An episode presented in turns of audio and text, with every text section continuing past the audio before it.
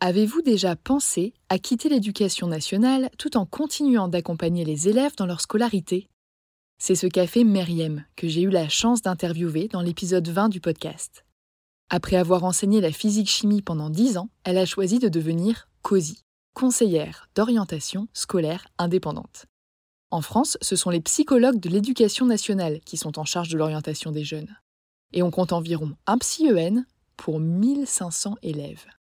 Face à ce constat alarmant et à une demande grandissante, Myriam a créé une formation clé en main pour transmettre ses connaissances et ses outils à celles et ceux qui, comme elle, souhaiteraient devenir COSI.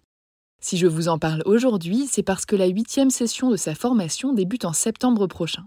Au programme, sept séances de 4 heures de classe virtuelle, durant lesquelles vous bénéficierez d'un enseignement pratique et concret, d'une communauté en ligne, de supports, de ressources et de méthodologies de conférences mensuelles et d'un suivi post-formation trimestriel. Pour faciliter votre organisation, Myriam a mis en place trois groupes de 12 personnes, deux en semaine, un le week-end. À vous de choisir celui qui s'intégrera le mieux à votre quotidien. Ces trois dernières années, Myriam a permis à près de 200 personnes de devenir COSI. Alors si vous aimez transmettre, informer et travailler au contact des jeunes, tout en exerçant un métier qui a du sens, en toute autonomie et à votre rythme, cette reconversion pourrait bien vous convenir. Pour en savoir plus, rendez-vous sur son site internet meriemdraman.com et prenez le temps de répondre au quiz L'activité de COSI est-elle faite pour vous? Vous êtes toujours là? Profitez de 5% de réduction sur la formation de Meriem grâce au code AJP5. Et maintenant, place à l'épisode.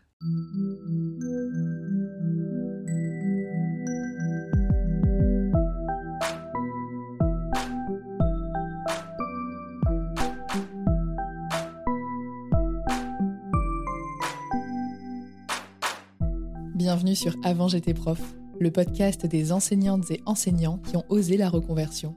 Je m'appelle Florence, j'ai été professeure des écoles pendant 6 ans et j'ai créé cette émission en 2020 pour me motiver à quitter un métier qui ne me convenait plus. Aujourd'hui, je suis rédactrice web SEO à mon compte et j'ai conservé ma casquette de podcasteuse. À travers cette quatrième saison, j'ai décidé de partager avec vous un dimanche sur deux des parcours aboutis de professeurs reconvertis. Pour vous aider à patienter jusqu'à dimanche, voici un extrait du prochain épisode. Parce que c'est dur aussi de se lancer euh, quand on est fonctionnaire, bah, c'est l'intérêt, hein, sinon personne ne l'aurait fait. enfin, ou tout le monde aurait démissionné depuis longtemps. Mais euh, fonctionnaire, voilà, on sait qu'on a le métier à vie, que quoi qu'il nous arrive, ben il y a une sorte de sécurité de l'emploi, la retraite, enfin tout est fait euh, pour nous on n'a rien à penser, on n'a rien à gérer. Et quand on quitte ça, bah, ça fait, il y a un petit gouffre, quoi. Il faut se lancer. Et c'est dur pour certains, certaines. Et il y a des gens à qui ça correspond et d'autres à qui ça ne correspond pas. Et on peut pas vraiment le savoir tant qu'on n'a pas essayé, j'ai l'impression. J'avais échangé avec euh, une personne euh, qui se posait des questions vis-à-vis de sa reconversion. Et du coup, essayé de l'aider dans cette démarche-là. Puis elle me disait, oh, par contre, l'entrepreneuriat, euh, non, je veux forcément du salariat parce que c'est pas fait pour moi, je suis pas assez disciplinée, etc. Et du coup, je lui propose plusieurs idées de, de métiers, de pistes, de choses, quoi, diverses. Puis vraiment, je vois super large parce que je me dis, on, on sait jamais, des fois, c'est les idées les plus farfelues qui font sens, quoi. Et puis, euh, je lui dis, bah, sinon, j'avais pensé à tel truc, mais donc ça va pas te plaire parce que tu peux quasiment le faire qu'à ton compte. Et elle m'avait dit, ah, mais attends, parce qu'en fait, si c'est ça, j'aime tellement que ça me dérangerait peut-être pas d'être à mon compte, en fait.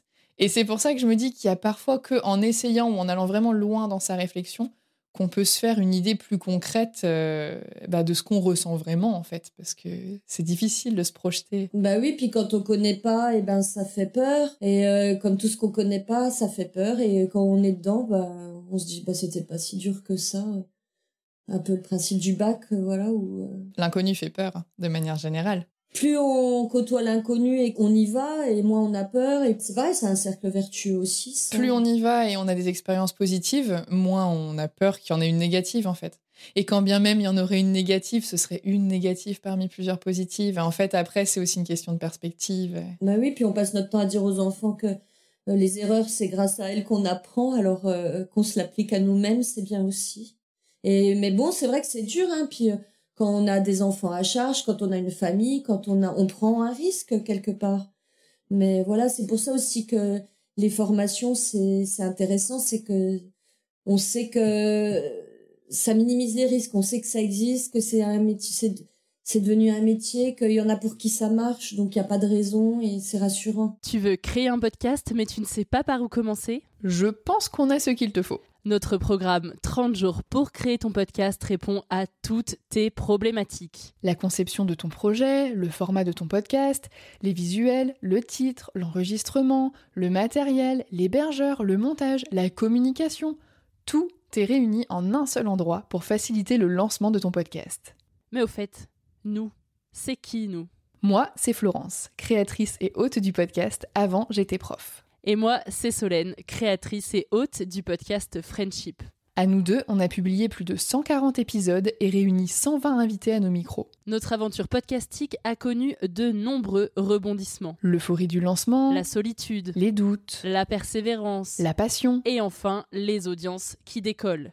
Au fil des années, nous avons affiné notre expertise. Et aujourd'hui, nous te dévoilons toutes nos techniques pour créer ton podcast en toute sérénité. Alors, n'attends plus pour faire entendre ta voix. Rejoins-nous dès maintenant sur formationpodcast.podia.com et le podcast n'aura plus aucun secret pour toi.